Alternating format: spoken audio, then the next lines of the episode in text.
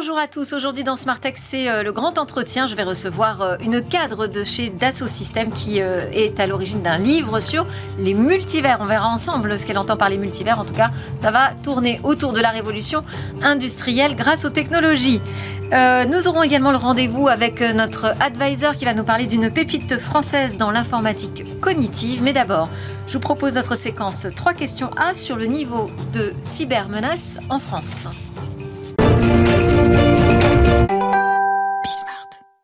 Alors que les crises euh, se multiplient dans le monde euh, sans fin, j'ai envie de dire, euh, et qu'on en ressent les secousses hein, jusqu'à dans la société française, quel est l'état de la cybermenace en France? Trois questions à un professionnel du renseignement cyber. Bonjour Samuel Assine. Bonjour. Merci d'être en plateau avec nous. Vous êtes le cofondateur, le CEO de Filigrane, une start-up euh, que vous nous avez présentée d'ailleurs sur ce plateau l'été dernier. Vous êtes un expert en cyberintelligence, ancien chef du service de renseignement sur la cybermenace à l'Agence française de sécurité l'ANSI. Alors qu'en est-il de ce niveau de cybermenace euh, sur nos systèmes d'information euh, français et qu'est-ce qui vous semble aujourd'hui le plus préoccupant? Alors le niveau de menace reste particulièrement élevé. Euh, mais finalement, ce qu'on peut observer, c'est que euh, les crises qui se multiplient d'un point de vue géopolitique euh, n'ont pas forcément un impact majeur sur ce niveau. Les acteurs étatiques euh, restent forts, mais il n'y a pas euh, un accroissement particulier. En revanche, c'est toujours sur la partie cybercriminelle, donc le rançongiciel et les motivations plutôt lucratives, des stabilisations sur, dans différents secteurs de l'économie, principalement la finance, mais aussi l'énergie, le transport, qui restent à des niveaux très élevés. Et à des niveaux très élevés, mais des niveaux de croissance aussi importants? Euh, plus de 65% sur la deuxième moitié euh, de 2023, sur la partie en tout cas euh, cybercrime. et donc, oui, on, a, on a quand même des niveaux importants. On a une petite baisse en début d'année par rapport aux années précédentes, où on avait l'impression effectivement justement aussi que le contexte géopolitique qui fait que Parfois, il y a une porosité entre les groupes cybercriminels et des groupes qui sont plutôt sponsorisés euh, de manière étatique, euh, faisait que potentiellement les activités avaient baissé puisque l'intention et l'attention de, ces États qui soutiennent un peu traditionnellement ces groupes étaient, euh, se portaient ailleurs.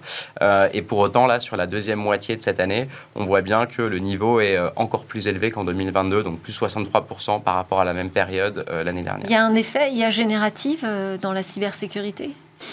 La cyber-insécurité, criminalité Il y a un effet IA générative à la fois euh, dans le domaine de la cybersécurité, puisque, euh, et, et ce n'est pas uniquement d'ailleurs pour la fabrication, par exemple, de logiciels malveillants, la fabrication d'attaques, c'est que tout, finalement, une attaque informatique, elle est divisée en plusieurs phases.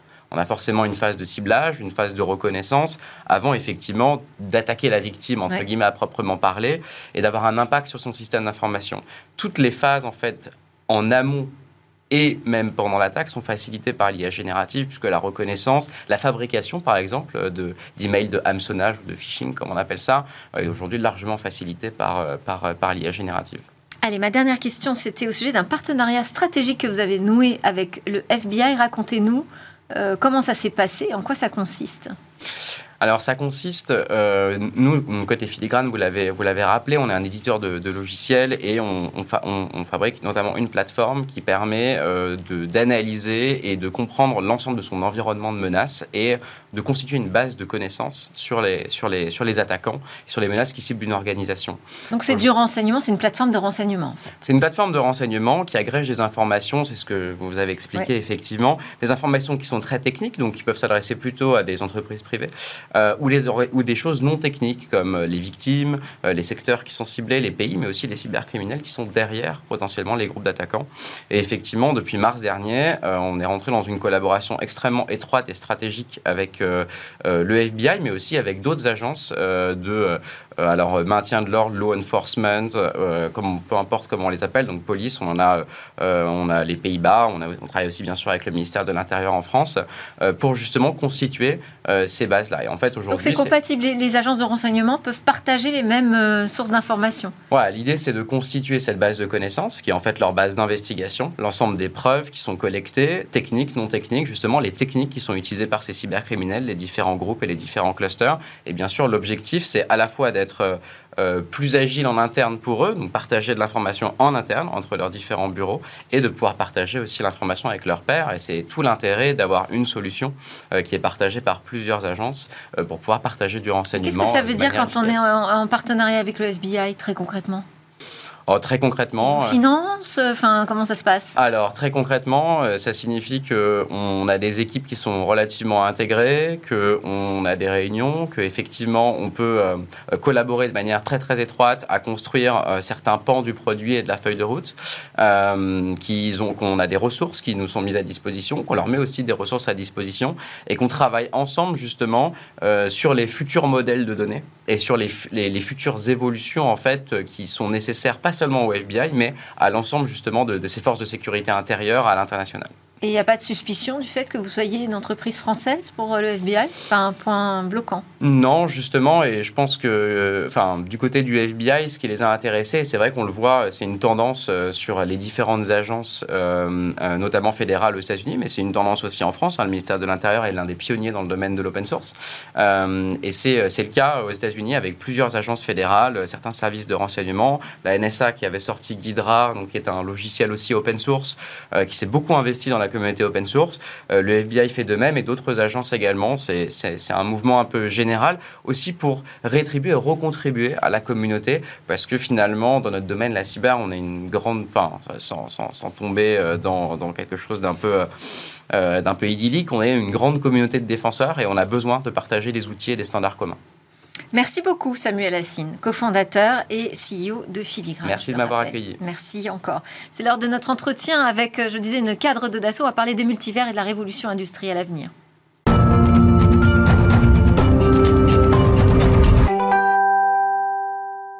La, la, révolution multivers, le jumeau numérique au cœur du renouveau industriel européen. C'est le titre de l'ouvrage qui est écrit par mon invité et qui est sorti aux éditions Hermann. Bonjour Florence Verzelen, merci beaucoup d'être euh, avec nous. Bonjour Delphine. Vous êtes la directrice générale adjointe en charge des industries, du marketing et du développement durable chez Dassault Systèmes. Vous êtes également membre du comité directeur de l'Institut Montaigne et du CNES et j'oublie sans doute plein d'autres choses.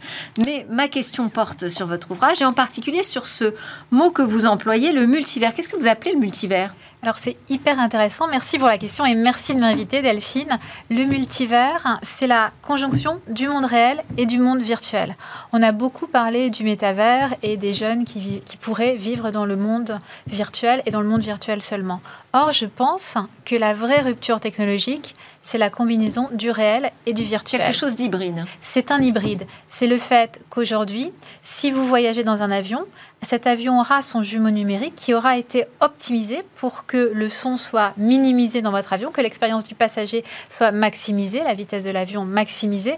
Et ça, ça peut être fait dans le virtuel grâce à tous les tests qu'on peut faire dans le virtuel. Et c'est fait à la fois pour des produits qui existent déjà, comme les avions actuels, mais aussi sur, pour développer de nouvelles innovations, comme les avions électriques ou les avions à hydrogène, qui sont développés d'abord dans le monde virtuel, avec des tests dans le monde virtuel, avant d'être construits vraiment dans le monde réel. Donc on est plutôt sur un sujet de simulation. Là, on n'est pas dans la réalité mixte proposée par euh, des acteurs comme euh, Apple euh, ou même désormais le groupe Meta, hein, dans cette façon de passer d'un monde physique à un monde réel de manière ultra fluide. Vous, vous nous parlez de l'ensemble des technologies euh, de simulation qui vont nous permettre de mieux travailler dans le monde réel. Alors oui, tout à fait. L'ensemble des technologies de modélisation et de simulation qui vont nous permettre de mieux travailler dans le monde réel, mais qui nous permettent aussi de faire beaucoup de tests et de faire tous ces tests dans le monde virtuel. Aujourd'hui, 95% des crash tests, vous les faites dans le monde virtuel, ce qui vous permet de ne plus avoir à cracher des voitures réelles et puis aussi de mettre différents personnages virtuels dans les voitures qui vont se cracher pour pouvoir optimiser euh, le fait que vous et moi, on va être en sécurité dans une voiture. Et ce qui est vrai pour, euh, ce qui est vrai pour une voiture les crash tests d'une voiture, c'est vrai aussi pour des organes humains, pour accélérer la recherche pour l'organe humain.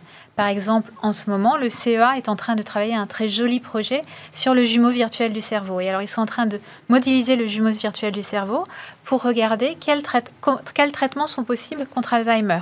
Comment un cerveau, tout quand les données d'un cerveau réel sont transposées dans un cerveau virtuel, pour qu'on fasse des tests de médicaments sur le cerveau virtuel pour ne donner qu'au patient qui a Alzheimer que le médicament qui marche. Alors c'est ce qui vous fait dire que la technologie va améliorer le monde réel.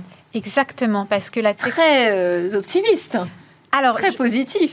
Oui, mais parce que je pense que c'est vrai, parce qu'on a beaucoup d'améliorations qui sont d'ores et déjà là, parce que la technologie nous a permis de les amener. Aujourd'hui, 80% des vaccins Covid ont été faits avec de l'intelligence artificielle sur des essais cliniques, ce qui nous a permis de les avoir beaucoup plus rapidement sur le marché.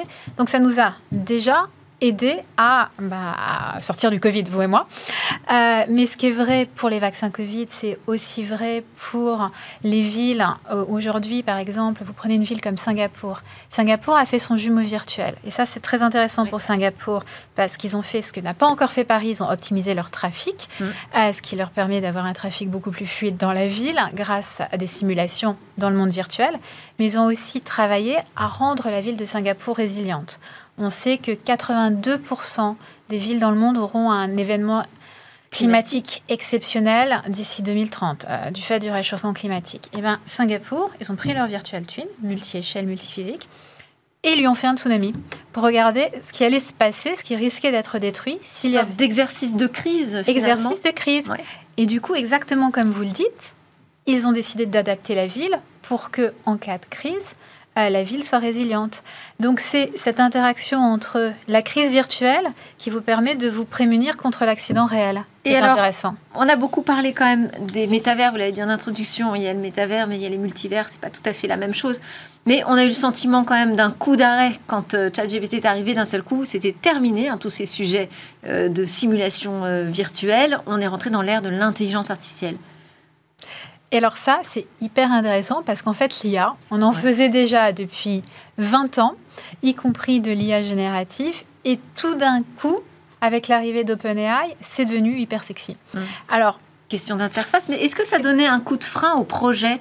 De jumeaux numériques, de tout, ce, tout ce, pan de recherche finalement autour de la simulation En fait, pas du tout. Au contraire, ça leur a donné un coup d'accélération. Parce qu'avec toute la recherche qu'il y a sur l'IA actuellement, l'IA l'IA, les données nourrissent les jumeaux, les jumeaux numériques. En fait, un jumeau numérique fait de la modélisation et de la simulation sur la base de très larges données et donc de l'IA. Donc le fait qu'il y ait de plus en plus d'algorithmes et de plus en plus rapides permet d'avoir des jumeaux numériques encore plus performants qui permettent d'avancer encore plus vite sur des euh, produits plus durables, des nouveaux matériaux, des nouveaux médicaments. Donc c'est vraiment finalement une aide.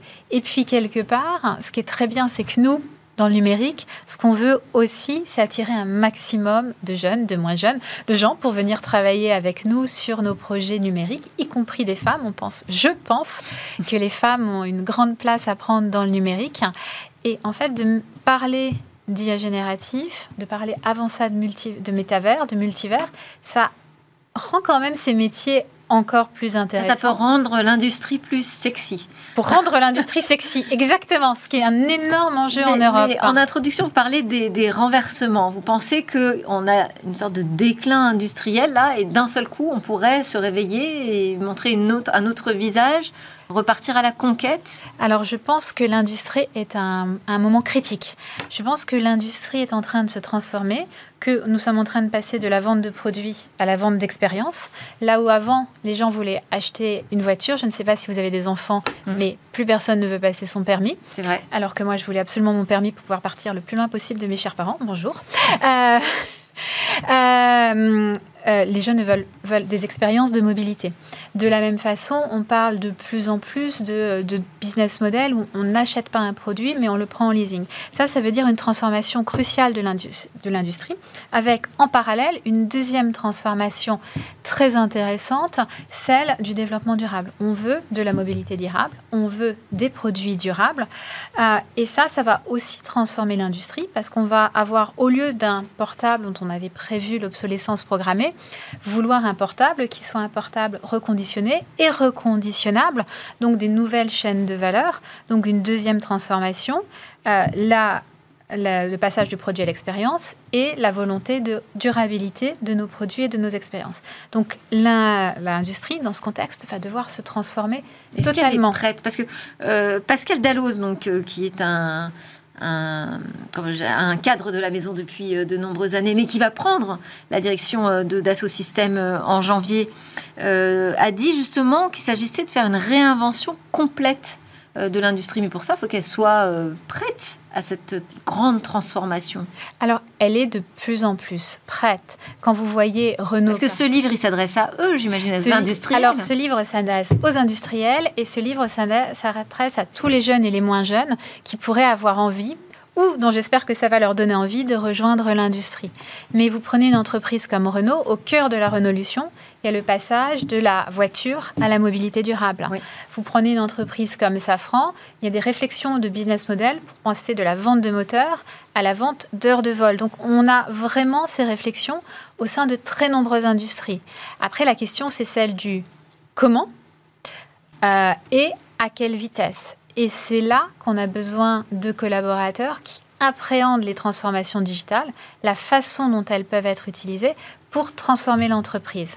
Donc c'est c'est ce point clé, ce point de basculement qu'il faudrait qu'on suscite en Europe pour être parmi les premiers à basculer et donc avoir les grandes entreprises de demain. Mhm. Et donc vous pensez que dans le domaine industriel, on peut regagner un leadership ah, complètement. au niveau européen?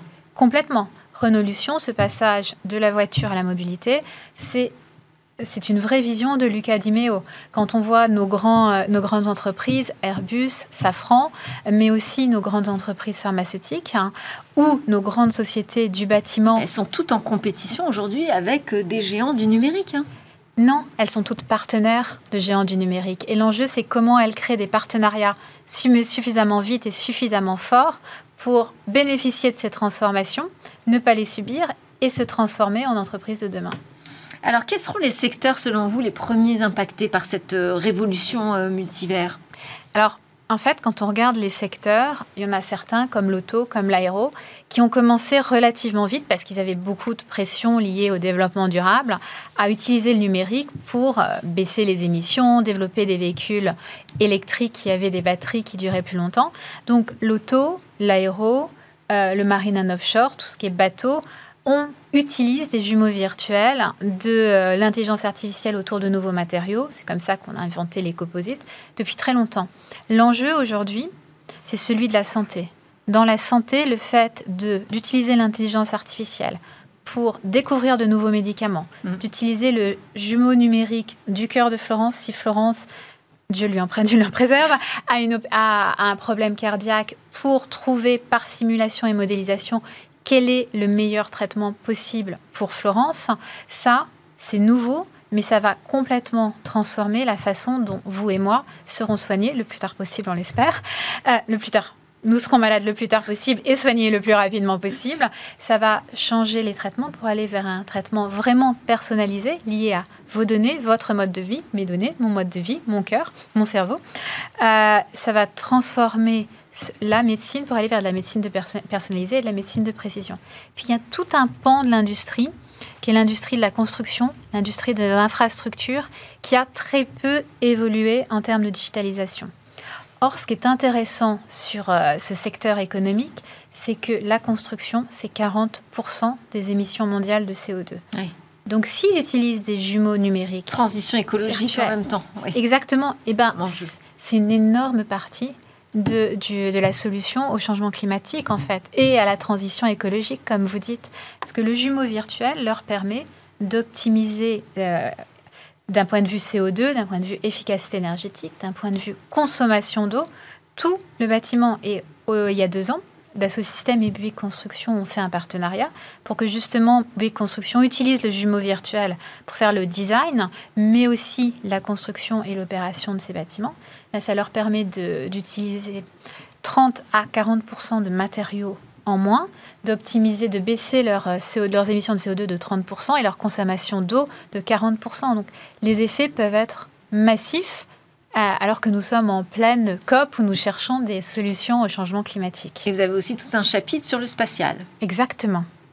Pourquoi? Parce que je pense... Qui est très stratégique aujourd'hui en matière de géopolitique. Qui est très stratégique en termes de géopolitique. Pourquoi? Parce qu'aujourd'hui, les satellites, et notamment les microsatellites qui sont plus proches de la Terre, sont euh, deux choses. Ce sont beaucoup de choses, mais ils sont aussi deux choses.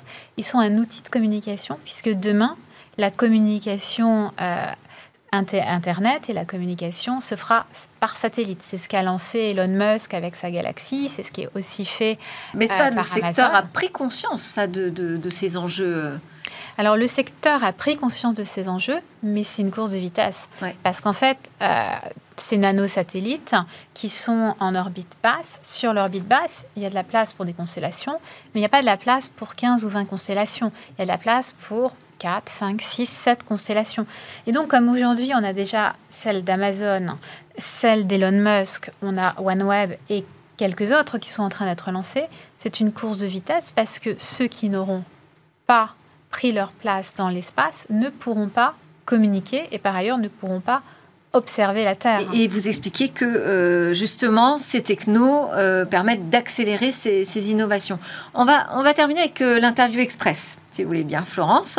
je vous pose des questions très binaires. Donc oui ou non, les industriels français sont matures pour effectuer la révolution technologique que vous attendez Oui, mais ils ont besoin de que plus de ressources, plus de personnes les rejoignent pour les aider à faire cette transformation.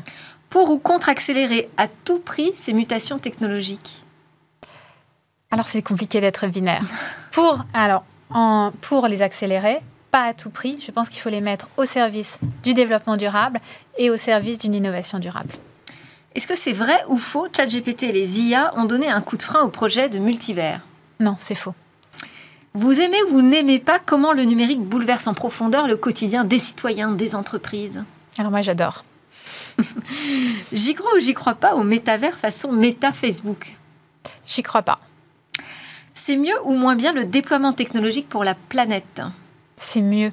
Il y a des études qui le prouvent. Un rêve ou un cauchemar, ces progrès fulgurants de l'intelligence artificielle Un rêve, si de nouveau on les utilise pour faire de l'innovation durable. Et puis plus personnellement, je voulais vous demander comment vous imaginiez le futur? Le futur, je l'imagine optimiste, je l'imagine avec plein d'innovations et le futur, je l'imagine beaucoup plus féminin, parce que j'espère que beaucoup plus de femmes viendront rejoindre le monde de la tech et le monde de l'industrie. Et dans cinq ans, vous pensez que cette industrie, elle sera européenne, elle sera au sommet? C'est ce que, en tout cas, je ferai tout pour qu'elle le soit. Merci beaucoup. C'était votre grand entretien. Florence Verzelen, directrice générale adjointe en charge des industries, du marketing et également du développement durable chez Dassault Systèmes. À suivre, nous avons rendez-vous avec un advisor qui va nous parler d'informatique cognitive.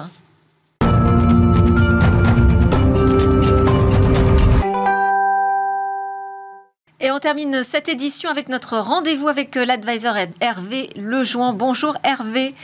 Euh, merci d'être avec nous aussi régulièrement. Aujourd'hui, vous allez nous parler d'une pépite française, donc on aime bien, ça déjà, ça commence bien, dans l'informatique cognitive. Mais alors, rappelez-nous, l'informatique cognitive, qu'est-ce que c'est exactement? L'informatique cognitive ou le cognitive computing en anglais, ça vise à reproduire en fait le fonctionnement d'un cerveau humain à partir d'un programme informatique. Alors pour ce faire, elle s'appuie à la fois sur l'intelligence artificielle, les sciences informatiques, mais aussi sur les sciences cognitives, euh, qui sont une discipline scientifique qui a pour objectif de décrire, expliquer et simuler en fait les mécanismes de la pensée humaine, animale ou tout autre système complexe.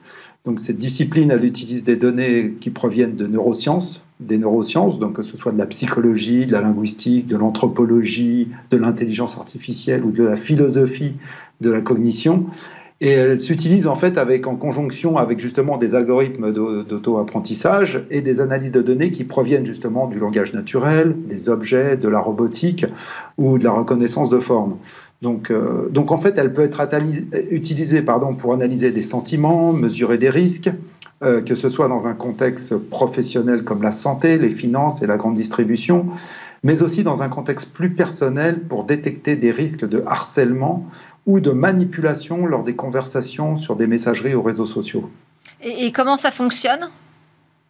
Bah, c'est une application, en fait, c'est comme un programme informatique, c'est une application qui utilise effectivement, comme je l'ai dit, l'intelligence artificielle en partie, et il faut lui avant tout apprendre. Euh, il faut apprendre euh, à partir de données et de méthodes d'analyse qui émanent des sciences cognitives, voire d'autres sources adaptées à la résolution ou à la prédiction de situations, comme des données de santé ou financières. Euh, donc, donc ce programme informatique, il doit pouvoir s'adapter, interagir avec des individus, parce qu'il peut être en temps réel aussi, ou d'autres systèmes, il doit être contextuel à un instant T, itératif aussi, parce qu'effectivement, il doit apprendre de, de ce qu'il a fait auparavant, et puis au final, il pourra être utilisé dans un nouveau contexte euh, parce qu'il va utiliser aussi la mémoire de précédentes situations. Donc, c'est vraiment un programme informatique. Au final, ça s'exécute sur un ordinateur ou un serveur ou un mobile en temps réel ou en tâche de fond pour analyser une situation, prédire des conséquences potentielles ou un état particulier et générer bien entendu des conclusions ou des actions. Et alors parlez-nous de, de cette pépite française là que vous avez repérée dans ce domaine. Ben oui, donc Aeteos, en fait, A-E-T-E-O-S, c'est une société française qui a été créée en, 2016, qui a développé justement une nouvelle génération d'informatique cognitive après sept ans de recherche et développement, en fait, dans les neurosciences. En fait, les fondateurs de cette société, ils sont euh, issus du CNRS et de l'AFORIA, et sont des spécialistes de la psychologie cognitive d'un côté et de l'intelligence artificielle de l'autre. Donc, ils ont un produit phare qui s'appelle Percipion, et en fait qui comprend par exemple les émojis, vous savez les émojis quand on se parle, il peut identifier aussi jusqu'à 96 facteurs psychologiques relatifs aux émotions, aux sentiments, aux états affectifs, aux motivations, mais aussi identifier des situations associées à de la haine, comme le racisme ou l'homophobie, à du contenu violent, comme du terrorisme, de la drogue ou de la pornographie, et les comportements sexuels déviants, comme la pédophilie. Donc, à titre d'exemple, leur technologie, en fait, elle est parfaitement adaptée aux nouveaux enjeux aujourd'hui du trust, ce qu'on appelle le trust and safety, hein, qui, en effet, elle peut s'intégrer dans n'importe quel outil de messagerie instantanée, pour donner un exemple concret, euh, ou un réseau social grand public, pour analyser en temps réel, en fait, des conversations et des contenus et détecter des comportements typiques d'abus ou de harcèlement sur des enfants ou des femmes, par exemple. Hein dans le but de prévenir et d'éviter tout passage à l'acte. Donc, ils peuvent intervenir au milieu pour détecter, éventuellement arrêter la conversation ou autre. Donc, pour éviter, bah, au final, ça va éviter des conséquences à la fois psychologiques ou des fois des conséquences absolument physiques. Donc, ils collaborent d'ailleurs sur ce sujet-là avec les autorités françaises et européennes, euh, parce que ce sont des sujets effectivement aujourd'hui hautement importants. Alors, bien entendu, leur solution, là j'ai donné un exemple dans le domaine de l'individuel et du personnel, mais leur solution, elle est adaptée aussi aux entreprises. Euh, que ce soit dans le domaine des ressources humaines ou du marketing, du support client, des ventes, en recueillant, toujours pareil, en recueillant, en analysant des sentiments et contextes qui sont issus de communication interpersonnelle, afin d'améliorer à la fois la satisfaction interne des employés ou externe des clients, l'image de marque ou une campagne de marketing. Donc, euh, donc c'est vraiment un outil qui, s'intègre et qui va pouvoir analyser de façon cognitive en fait des conversations, des émotions et les prendre en compte. Et en 2003 en fait, en août, 2003, ils ont 2023 été euh, leurs produits. Hervé, peut-être 2023 plutôt que 2003. Oui, 2023. Ah sinon ça fait un peu vieux quand même. Ils ont été reconnus euh, par Business News comme la solution européenne la plus innovante dans le domaine des solutions cognitives basées sur l'intelligence artificielle. Oui, et puis ce sujet, c'est vrai, de l'informatique cognitive dans la, dans la cybersécurité, on voit que ça monte et que ça pousse énormément. On aura des sujets là-dessus euh, euh, très bientôt euh, sur comment gérer les accès, par exemple, à des sites Internet en, analysant les comportements type des, des, utilisateurs. Merci beaucoup, Hervé Lejoin, de partager vos regards comme ça sur des pépites qui tourne autour de vous. C'était Smart Tech. Merci à tous de nous suivre. Je vous donne rendez-vous à très bientôt sur la chaîne Bismart et puis aussi sur nos réseaux sociaux et en podcast. À très vite pour de nouvelles discussions sur la tech.